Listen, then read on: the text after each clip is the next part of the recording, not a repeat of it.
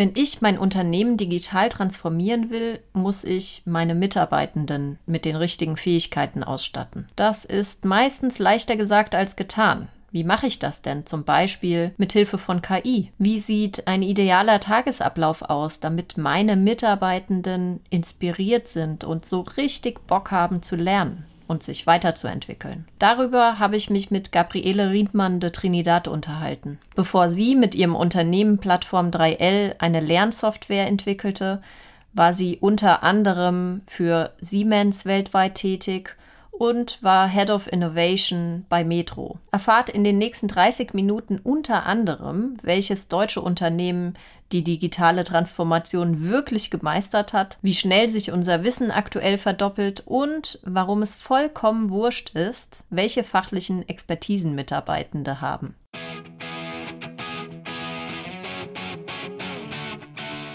Du willst besser, digitaler und inspirierter arbeiten als andere? BetterMe hilft dir, deinen Fokus zu finden und dein Business smart zu entwickeln. Pioniere der New Work, charismatische Unternehmer und Führungskräfte verraten bei uns ihre Erfolgsgeheimnisse. Gabi, schön, dass wir uns heute über lebenslanges Lernen in Unternehmen und KI unterhalten. Wie kann uns Technik beim Lernen unterstützen? Ich glaube, es sind zwei Themen. Äh, ich glaube, jeder fällt tot um, wenn er an seine Schulzeit denkt und sagt dann, jetzt muss ich das lebenslang machen und es kommt immer wieder was Neues. Deswegen gibt es so kleine Helferchen, äh, die man in der Technologie gut umsetzen kann zum Thema Gamification und äh, damit geht man so an die Incentivierungssysteme von Menschen, um überhaupt mal Freude zu schaffen. Aber Lernen soll ja auch zielgerichtet sein. Ja. Aktuell wird ganz, ganz viel im Gießkannenprinzip gemacht und dann muss man sich Sachen antun, die man vielleicht weiß oder Sachen antun, die einfach viel zu weit weg sind und man sowieso nur die Hälfte versteht. Das ist auch nicht Sinn der Sache des Lernens. Deswegen ist das zweite digitale Helferchen tatsächlich die künstliche Intelligenz, weil man kann inzwischen wunderbar individuelle Lernpfade aufsetzen und damit jeden ganz individuell digital coachen. Wie würde denn so ein Gamification-Ansatz in einem Unternehmen funktionieren? Das funktioniert eigentlich ganz gut. Da haben wir, glaube ich, auch ganz gute Erfahrungen. Äh, was ist Gamification? Ich habe ja schon ein bisschen erzählt, äh, Incentivierungssysteme von Menschen anstoßen. Das kann zum Beispiel sein, äh, dass ich in interaktiven Quizduellen gegen meine Kollegen, gegen eine andere Location zocke und eigentlich der Spielspaß im Vordergrund steht und man ganz so sehr darauf achtet, dass man nebenbei lernt. Das kann aber auch sein, dass man Punkte sammelt und vielleicht dann neue Avatare bekommt. Also es führt schon dazu, dass manchmal auch nachts noch Leute zocken. Voll verrückt. aber Incentivierungsmechanismen sind nicht bei allen Menschen gleich. Das heißt, manche wollen vielleicht gar nicht sich vergleichen, sondern die wollen Auszeichnungen bekommen, weil sie ganz besonders fleißig sind oder Auszeichnungen bekommen, weil sie ganz bis, in einer ganz besonderen Art und Weise beeindruckend ihr Wissen den anderen zur Verfügung stellen. Also ganz, ganz vielfältig, da gibt es ganze Frameworks dazu. du äh, hast einmal gesagt, den Mitarbeitenden in Unternehmen wird die Neugierde geradezu abtrainiert. Wodurch? Ja, das ist tatsächlich systematisch und wahrscheinlich über Jahrzehnte hinweg passiert. Äh, und äh, der, ja, ich glaube, der wichtigste Grund dafür war, dass wir in Deutschland etwas machen, da sind wir echt richtig gut drinnen. Wir sind super, mega produktiv und effizient. Und das haben wir natürlich auch bis zum Mitarbeitenden weitergezogen, sozusagen jede Minute, die, für die man nichts produktiv macht, war eine verschwendete Minute und äh, das war gut im Sinne der, der, der Effizienz, aber mega schlecht im Sinne von, dass diese Person überhaupt noch irgendwie äh, Augen öffnet für neue Themen, weil das war ja keine produktive Zeit und keine gewünschte Nutzung der Zeit, sag ich jetzt mal. Heißt das auch, dass der Workload grundsätzlich äh, die Lernbereitschaft killt? Vielleicht ist es gar nicht so sehr die Lernbereitschaft, aber ich meine, wenn du halt den ganzen Tag nur Tagesgeschäft machst, äh, dann wirst du halt, äh, dann ging es vielleicht vor zehn Jahren noch ganz gut, weil sich das Wissen noch nicht so rasant verdoppelt hat. Aber aktuell, laut IBM, verdoppelt sich ja unser Wissen so alle elf bis äh, 13 Stunden. Und wenn du dann deinen Fokus nur auf Produktivität setzt, dann hängst du halt wirklich alle ab, weil die kriegen gar nichts mehr mit. Und äh, wenn sie dann etwas hören, äh, dann fühlen die sich so in die Enge gezwängt, weil sie einfach überhaupt nichts mehr verstehen und haben auch das Gefühl, haben auch wirklich dann äh, kein gutes Selbstwertgefühl, wenn es um ihre Zukunftsfähigkeit geht. Wie müsste denn dann so der ideale Tagesablauf für Mitarbeitende in Unternehmen gestaltet sein, ähm, damit die Kreativität, ähm, das Lernen und das Tagesgeschäft einen Platz hat?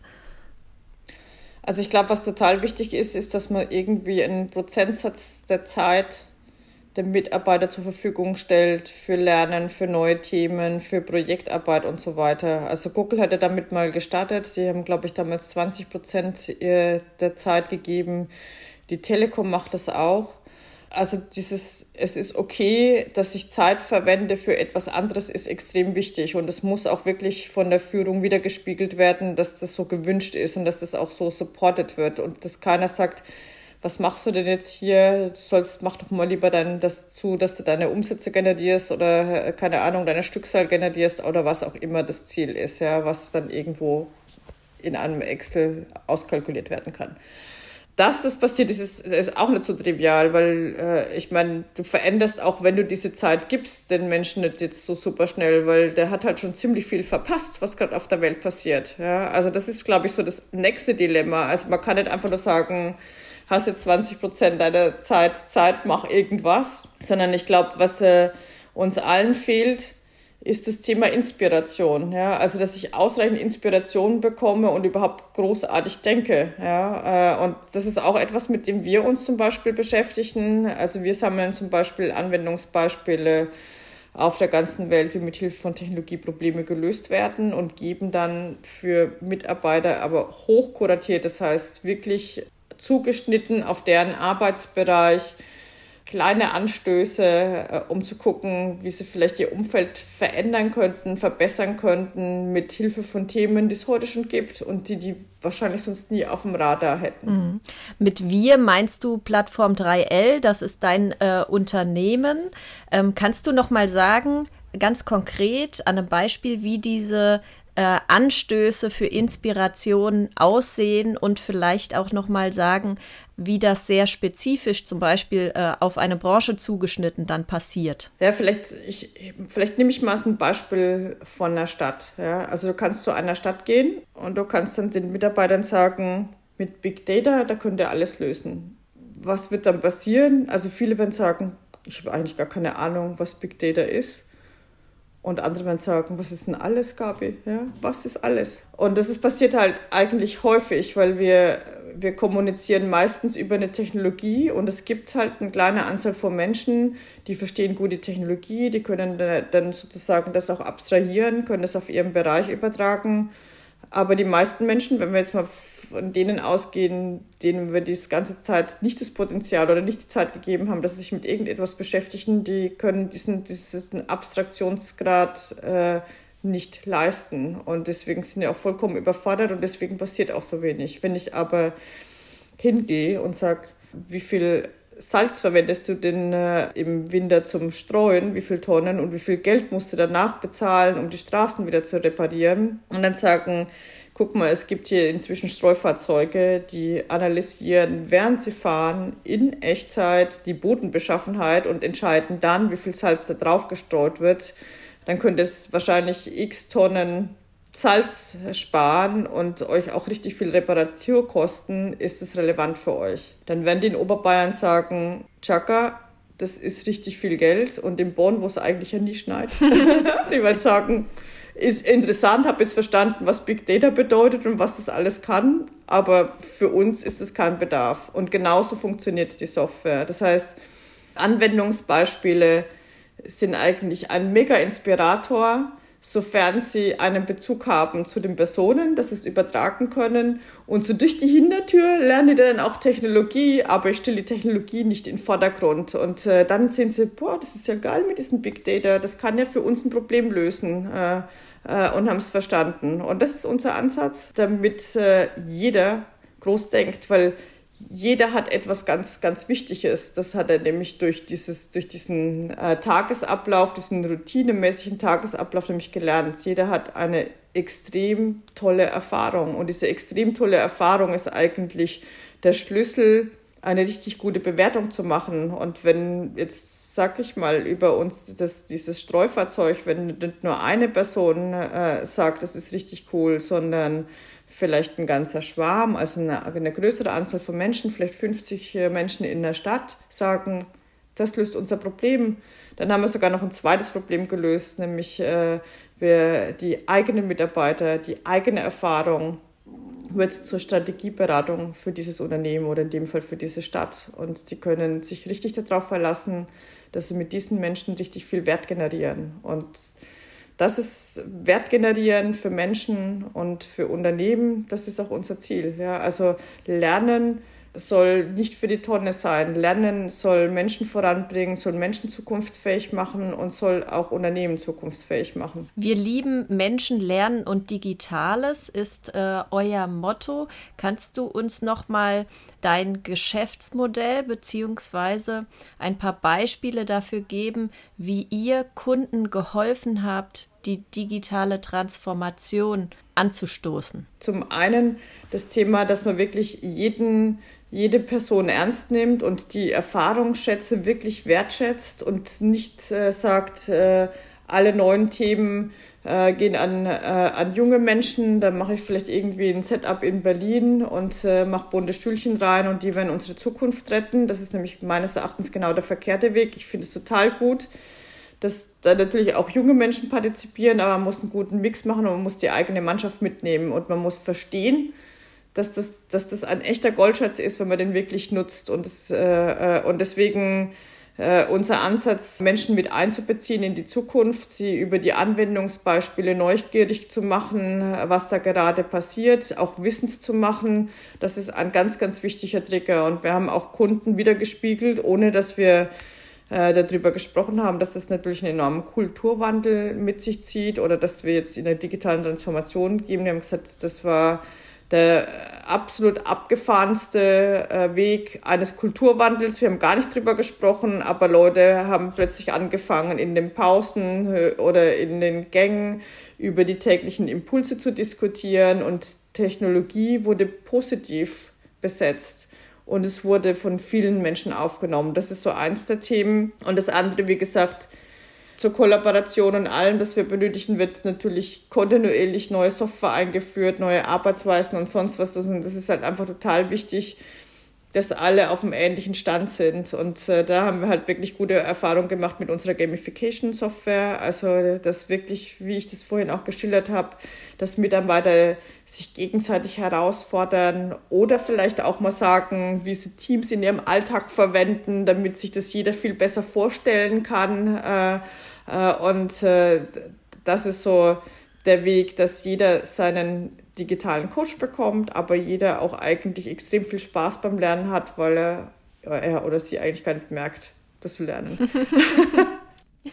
Digitale Transformation in Unternehmen ist ja ein ziemlich abstrakter Begriff. Und ähm, das bedeutet auch für jedes Unternehmen etwas anderes.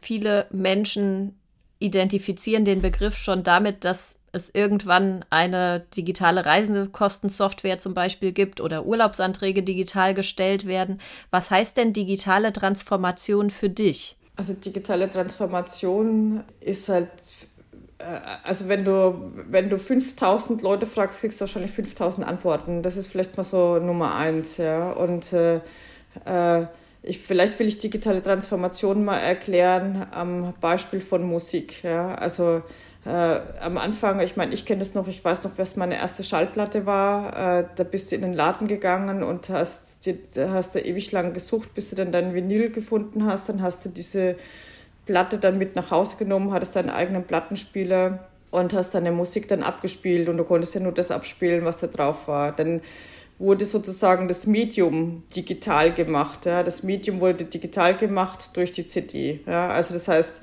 dann äh, äh, war das schon etwas einfacher. Also im, im Prinzip war der Prozess dann immer noch das gleiche. Du bist immer noch in den Laden gegangen, hast du dann eine CD gekauft, hast ein neues Gerät gebraucht, äh, da war die Qualität besser. Ja, das war so das, der, der erste Schritt. Das war aber noch keine digitale Transformation, da wurde nur ein Medium digitalisiert.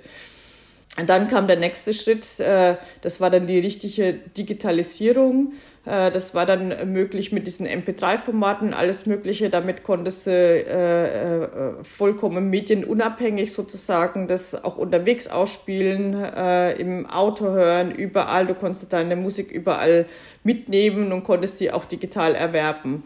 Äh, die tatsächliche digitale Transformation hat stattgefunden mit Spotify. Mit Spotify, da kaufe ich eigentlich gar nicht mehr einen Titel, sondern ich habe Zugang über mein Abonnement auf alle Titel der Welt. Und wenn ich das zulasse und mein Nutzerverhalten analysieren lasse, dann geht es sogar noch weiter, weil vorher habe ich vielleicht nur mal, ist meine Neugierde nur so weit gegangen, wie das, was ich in meinem eigenen Kopf hatte und vielleicht bei Freunden gesehen habe.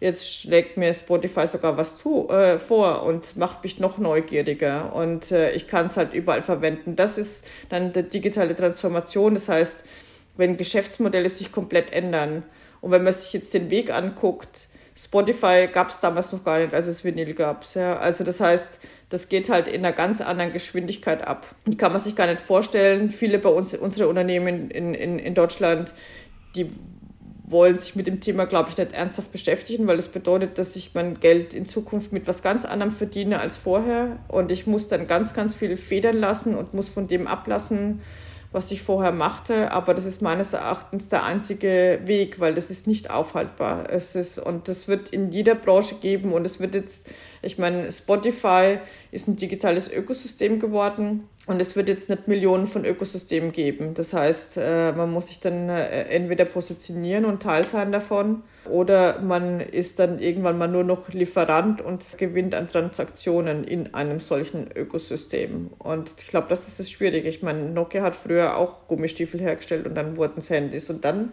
haben sie dummerweise angefangen, äh, sich auszuruhen auf ihrem Geschäftsmodell. Und das war ein Fehler. Ja. Und das wird jeden treffen, der sich ausruht. Deswegen wenn ich einfach, ich sehe das auch häufig in den Schulen, wenn die dann äh, jetzt im Homeschooling, wenn die dann anfangen, machen, dann anstatt dem Papier schicken sie ein PDF. Das ist, das ist dann sozusagen wie die CD. Da ist noch nicht Digitalisierung genutzt. Ja, das ist noch keine Transformation. Kannst du äh, ein Beispiel für ein deutsches Unternehmen nennen, was du beobachtest, wo du sagst, das ist, ähm, die sind echt auf einem super guten Weg, was die digitale Transformation anbelangt? Boah, schwierig. Muss ich jetzt mal ganz ehrlich nachdenken. ich glaube, viele Unternehmen, die sind eher aus dem Boden gestampft äh, worden. Ja? Also ich glaube, es gibt einige, ja doch, ich glaube, ein deutsches Unternehmen hat es tatsächlich geschafft. Die haben zwar ein bisschen gelitten unter Covid, aber Flixbus ist so ein Unternehmen. Mhm. Die gab es aber vorher auch nicht, äh, aber sehr ähnlich eigentlich wie Spotify. Äh, als damals äh, es liberalisiert wurde, dass Langstrecken in Deutschland auch durch Busse gefahren werden können. Da gab es den Postbus, da gab es alles Mögliche und da gab es einen kompletten New-Player, nämlich Flexbus, die das vollkommen als Plattformgeschäft aufgesetzt haben. Die haben tatsächlich nur einen einzigen Bus, damit sie sich als Busunternehmen einschalten konnten. Alle anderen Busse sind wirklich Dienstleister Flixbus analysiert im Prinzip, äh, was sind die besten Routen, auch durch die Nachfragen, haben im Prinzip, im Prinzip die komplette digitale Infrastruktur äh, geschaffen, ein schönes Buchungssystem äh, für die Menschen und wahrscheinlich schreiben die auch so ein bisschen vor, welche Komfort so ein Bus haben muss mit WLAN und so weiter. Also das hat eigentlich das ganze Thema Transport ganz schön revolutioniert und würde ich mal sagen, ist sehr, sehr analog zu dem Spotify-Thema, sind inzwischen ja auch in ganz Europa unterwegs und haben eigentlich die Konkurrenz auch komplett verdrängt und sind ja inzwischen sogar schon auf der Schiene unterwegs. Woher kommt denn deine persönliche Begeisterung für IT? Naja, ich habe irgendwann mal äh, ja, vor längerer Zeit Elektrotechnik studiert und damals musste ich mir irgend so einen Schwerpunkt aussuchen und äh, da gab es Energietechnik. Das war mir viel zu gefährlich mit den Blitzen und viel Strom. Und Nachrichtentechnik war da, finde ich, schon auch ziemlich alt und IT war ziemlich neu. Ich konnte mir zwar nichts darunter vorstellen, aber es war schwer oder zumindest eines der komplexesten und neuesten und abgefahrensten Themen. Und deswegen habe ich gesagt, das muss ich mal probieren. und es hat mein ganzes Leben mich begleitet und ich habe ja dann ganz lange im, äh, im Ausland gearbeitet und für Siemens Mobilfunknetze aufgebaut und verkauft. habe dann miterlebt, durch je breitbandiger Mobilfunk war, desto mehr Probleme das auf der ganzen Welt gelöst hat. Und dass in Indonesien dann plötzlich Menschen nicht nur das erste Mal Kommunikation hatten, sondern das erste Mal eine, äh, überhaupt ein Bankkonto über ihr Prepaid und dass die, dass im Prinzip die Technologie denen alles gelöst hat und die mega happy waren. Und äh, deswegen war das für mich eine absolute Faszination, wie einfach man Weltprobleme lösen kann. Und das ist, sehe ich heute auch so. Also ich sehe, das ist, ich war extrem geschockt, als ich dann nach 14 Jahren nach Deutschland gekommen bin, wie wenig wir davon umarmen, ja, also wie wenig wir Technologie als Heilsbringer sehen, sondern eher so ein Zwang zur Veränderung. Aber ich glaube, auch jetzt haben, stehen wir an diesem Punkt, wo Green Technology, wir haben die einmalige Chance mit Green Technology wirklich unseren ganzen Planeten zu redefinieren, sage ich jetzt mal. Und äh, deswegen äh, bin ich natürlich ein absoluter Fan von Technologie als Enabler und als, als Helferchen für unsere ganzen Alltagssorgen. Du warst äh, zuletzt bei äh, Metro und warst dort Head of Innovation. Wie wird man das? Ja, das ist ganz einfach, indem man als erstes mal gar nichts von Handel versteht. ja, sehr gut. Ist tatsächlich so. Also ich habe keine Ahnung von Handel, äh, äh, aber ich habe immer neue Themen äh, vorangebracht und aufgesetzt. Das ist vielleicht auch so ein Aufruf an alle, es ist nicht die Fachkompetenz, die entscheidend ist, um etwas zu verändern, um äh, Menschen mitzunehmen, sondern das sind vor allem persönliche Kompetenzen. Dazu zählt natürlich Neugierde, Kreativität, dazu zählt aber auch äh, Kollaborationsvermögen, ja, äh, Kommunikation mit Menschen, Menschen mitnehmen, Storytelling. Da gibt es so viele Sachen, die sind so viel wichtiger, weil es geht darum, andere zu überzeugen, dass es ein guter Weg ist, andere mitzunehmen auf die Reise. Und ich glaube, das sind schon Kompetenzen, äh, die habe ich in mir gehäuft. Das äh, liegt wahrscheinlich auch daran, dass, äh, wenn ich jetzt nochmal an meinen Ursprungsjob gehe bei Siemens, da wurde ich immer wieder in einem neuen Land ausgespuckt und musste mich tatsächlich auch immer wieder freikämpfen, mir ein neues Umfeld schaffen, immer wieder mit neuen Leuten, neue Kulturen, neue Technologien. Also ganz, ganz viele Unbekannte und das hat mir schon immer mega Spaß gemacht. Also das, was heute so als agiles Arbeiten oder komplexes Umfeld beschrieben wird, das war mein Leben. Und das hat natürlich mir auch geholfen, dass ich megamäßig an diesen Fähigkeiten arbeite, arbeiten kann. Und äh, das ist einfach auch so, vielleicht das kann ich hier auch in dem Podcast dann auch mal mitgeben. Es ist vollkommen egal, was man für fachliche Expertise hat, solange man diese persönlichen Kompetenzen hat und sich äh, dann auch mit der Methodik beschäftigt, wie Sachen gut vorankriegen. In alles andere kann man sich einarbeiten. Und wenn sich Wissen alle 11 bis 13 Stunden verdoppelt, ist ein Vorgängerwissen in dem Fall für so eine Transformation wie im Innovationsbereich auch überhaupt nicht notwendig. Mhm. Was aber wichtig ist, und das ist das, was ich auch eingangs sagte, ist, dass man das nicht als Einzelkämpfer macht, sondern dass man auf der Erfahrung von den Mitarbeitern aufsetzt und die mit einbezieht und sicherstellt, dass Innovation und Veränderung überall stattfindet und dass jeder mitgehört wird. Mhm. Wie kann ich denn in einem Unternehmen die Umgebung dafür schaffen, dass äh, so Lösungskompetenz geübt, gefördert wird und die Neugierde bei Mitarbeitern, auch bei Mitarbeitern, die schon 20 Jahre ihren Job machen, dass die geweckt wird? Also wichtig ist halt, dass man, das hatte ich ja auch schon mal gesagt, dass, dass man wirklich Freiräume schafft, also dass es überhaupt die Möglichkeit gibt, dass man sich dafür Zeit nimmt, was ich zum Beispiel bei der Metro gemacht habe. Da habe ich Innovation Thursdays eingeführt und äh, Innovation Thursday, was war das? Da habe ich irgendwie eine Technologie oder irgendwas vorgestellt vorgestellt, also sehr analog zu meiner, dem, was ich dann auch jetzt digitalisiert habe mit meiner Software, habe denen irgendwas vorgestellt.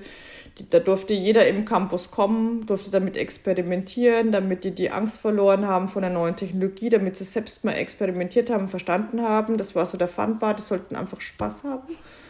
Und danach der zweite Teil der Veranstaltung war immer, da mussten sie es übertragen, da mussten sie sich überlegen, wie können sie damit Geschäftsprozesse verbessern, äh, äh, äh Kundenerlebnisse erneuern für unsere Geschäftsbereiche, also Mediamarkt Saturn, damals Real, äh, Kaufer von Metro Cash and Carry.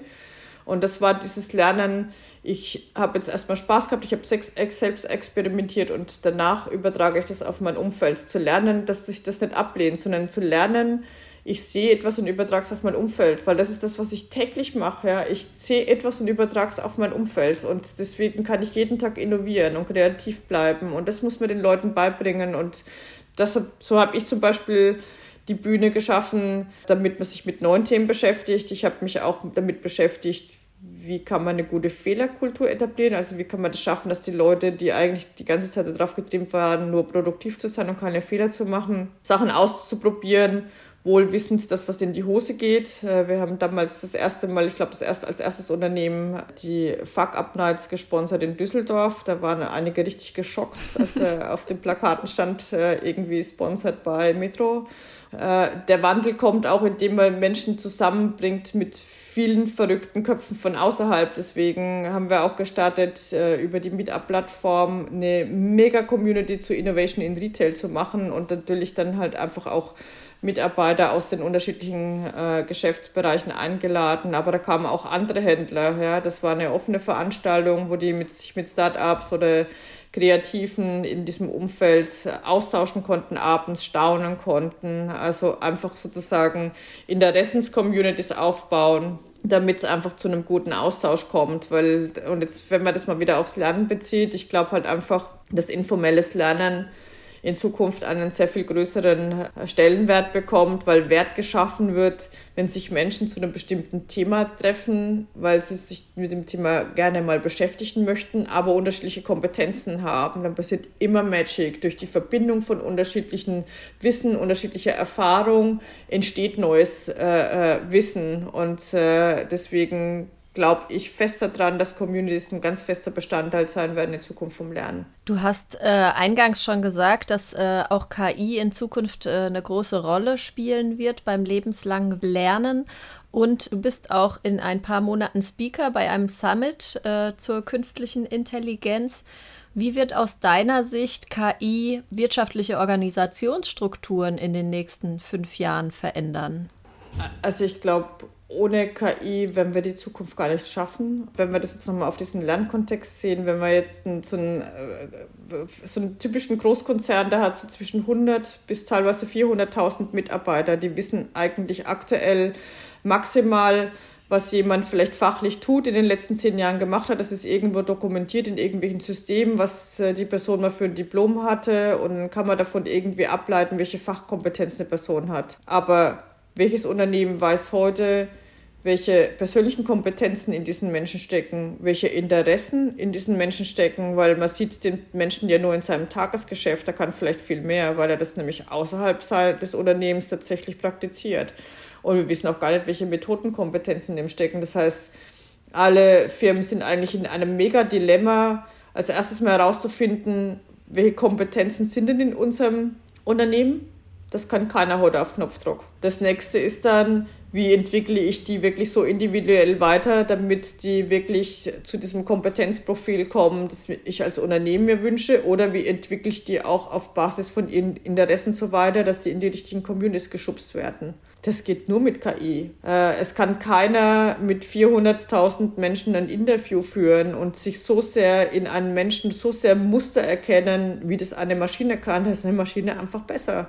Und die ist neutraler die hat keinen Bias. Äh, wenn ein Französischlehrer zu einem Kind sagt, du kannst dich gut im Französisch an, weil deine Eltern kein Französisch können, dann ist es mir lieber, die KI hilft mir, dass ich richtig gut bin in Französisch, weil dann habe ich einen gebiasten Lehrer, den brauchst du heute nicht mehr. Und das Gleiche passiert in unserer Wirtschaft. Ich gucke, an welchem Sternchen Uni jemand war, welche tolle Jobs jemand gemacht hat sorry, das verrät null über die persönlichen Kompetenzen und Skills, die so wichtig sind in Zukunft. Und deswegen fokussieren wir uns auch darauf, dass wir wirklich genau da unterstützen können, wirklich Kompetenzen äh, äh, zu messen und Menschen super individuell zu helfen, äh, weil sonst haben eigentlich Unternehmen gar keine Überlebenschancen, weil ich nämlich davon ausgehe, dass wir vielleicht in fünf oder zehn Jahren gar nicht mehr so feste Organisationsstrukturen haben. Da wird äh, ganz, ganz viel von äh, Robotics und, und also ziemlich viele Routineprozesse, die werden halt einfach von Technologien übernommen und wir Menschen werden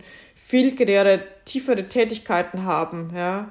Und du musst die Leute ja dorthin kriegen, dass die von einem Tagesgeschäft in einen Kreativrhythmus kommen. Und du musst die dann auch hinkriegen, dass die nicht zehn Jahre lang in der gleichen Abteilung sind, sondern vielleicht bei fünf Monaten in diesem Projekt tätig sind, weil sie dort die besten Kompetenzen haben.